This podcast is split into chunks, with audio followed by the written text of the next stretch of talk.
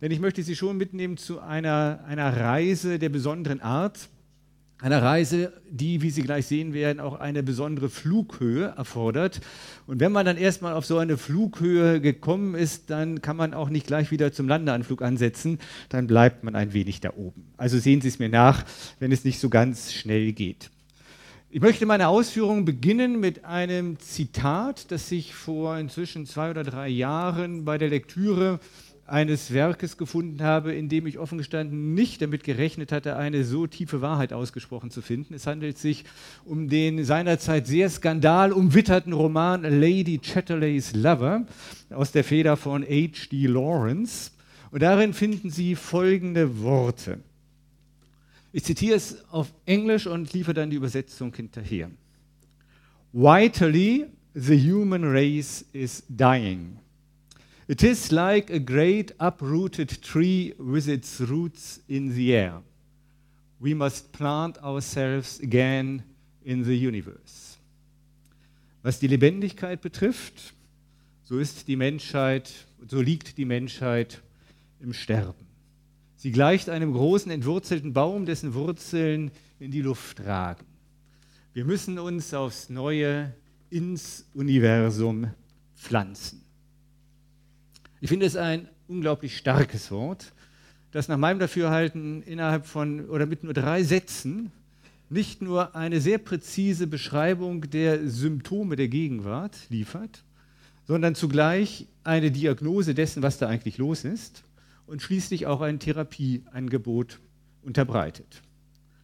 Das Symptom unter dem Gesichtspunkt der Lebendigkeit befindet sich die gegenwärtige Menschheit im Niedergang. Wir leben vielleicht länger, das wird uns zumindest ständig suggeriert und äh, gesagt, aber wir leben weniger vital, weniger intensiv, sind bei alledem weniger lebendig. Was ist das Symptom? Die Diagnose, die Pathologie, unter der wir als die Menschheit im 21. Jahrhundert leiden, ist Entwurzelung. Wir haben die Rückbindung die Bindung verloren, die Bindung an die Erde, wie es das Bild suggeriert, aber damit auch die Bindung an die Natur, damit aber auch die Bindung an unser eigenes physisches, leibliches Dasein. Wer die Rückbindung an den eigenen Leib verliert, läuft Gefahr, sich zu entleiben. Das suggeriert das Bild des entwurzelten Baumes. Und die Therapie, wir müssen uns neuerlich zurückbinden an das, was Lawrence hier das Universum nennt und was ich in meiner Sprache gerne das heilige Sein dieser Welt nenne. Rückbindung, die Lateiner unter Ihnen wissen das, heißt auf Lateinisch Religio. Wir brauchen eine neue Religio, eine neue Rückbindung an das heilige Sein dieser Welt. Das ist die These, meine Damen und Herren, mit der ich Ihnen heute Abend aufwarten möchte. Jetzt können Sie natürlich sagen, das klingt ja alles in einem etwas hochgegriffen. Ja, müssen wir denn jetzt sozusagen gleich eine neue Religion vom Zaun brechen? Ja, ich glaube tatsächlich, dass wir in diesen Denkkategorien denken müssen, denn der Begriff Religion, der soll hier vor allem die gerade schon erwähnte Flughöhe markieren, auf der wir uns meines Erachtens bewegen müssen, um den Herausforderungen der Zukunft im 21. Jahrhunderts auf eine angemessene Weise begegnen zu können. Von welchen Herausforderungen ist hier die Rede? Nun, ich glaube, ich muss das nicht alles en Detail darstellen, aber die wichtigsten Stichworte seien benannt. Nach meinem Dafürhalten ist die größte Herausforderung, vor der wir heute stehen, der Klimawandel oder Global Warming, wie es auf Englisch heißt. Ich glaube, letzte Woche erst ist der, ähm, der Umweltbericht der Vereinten Nationen veröffentlicht worden, der ein wirklich drastisches Szenario davon gezeichnet hat, wie es um den Planeten gegenwärtig stellt. Wir haben jetzt schon eine durchschnittliche Klimaerwärmung, von der man eigentlich vermutete, dass sie erst 2050 eintreten würde. Die Situation ist bedrohlich und es ist nicht nur die Klimaerwärmung, die uns zu schaffen macht. Nein, wir haben gleichzeitig zu kämpfen mit einer beispiellosen Vermüllung der Meere, mit einer Vergiftung der Atemluft in den großen Ballungsräumen der Großstädte.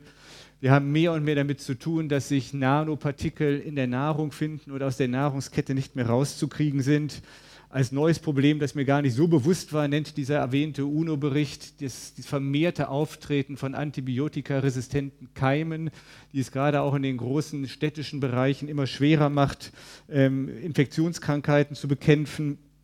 Wir haben es auf der sozialen Ebene zunehmend mit Migrationsströmen zu tun, teilweise auch verursacht durch eben den Klimawandel.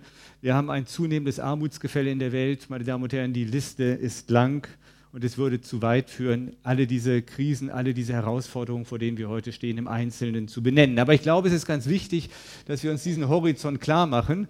Wir haben zwar hier eine wunderschöne Aussicht nach draußen, aber die Aussicht in die Zukunft ist nicht ganz so ermutigend wie das, was Sie gerade vor Augen haben, zumal eben auch die Institutionen, von denen man sich gemeinhin versprechen würde, dass sie irgendwie diese Probleme müssten lösen können, nicht gerade in einem ausgesprochen ermutigenden Zustand sind. Über die Politik muss ich nicht lange reden, das wissen wir alle, gerade auch Europa, das im Augenblick mit einem, wie ich finde, völlig irrwitzigen englischen Drama äh, bespielt wird, das wir uns alle auch gut sparen könnten. Die ökonomische Entwicklung ähm, auf diesem Planeten ist auch nichts, was uns wirklich ermutigt, zumal wir ja wissen, dass die globale Finanzarchitektur letzten Endes eine Sollbruchstelle aufweist, wo es nur die Frage der Zeit ist, wann die nächste Blase platzt. Aber auch die großen Religionen als angestammte Institutionen der Sinnstiftung und der Sinnvermittlung haben, wecken bei mir jedenfalls nicht den Eindruck, dass sie die nötige Energie und Dynamik werden aufbringen können, die Menschheit auf diese Herausforderungen vorzubereiten. Moralische Imperative, das hat die Vergangenheit hinlänglich bewiesen, sind auch nicht das Mittel der Wahl, wenn man mit diesen Dingen, die da auf uns zukommen, klarkommen möchte. Das heißt, wir müssen ernstlich die Frage stellen, worauf können wir bauen? Worauf können wir eigentlich noch unsere Hoffnung richten?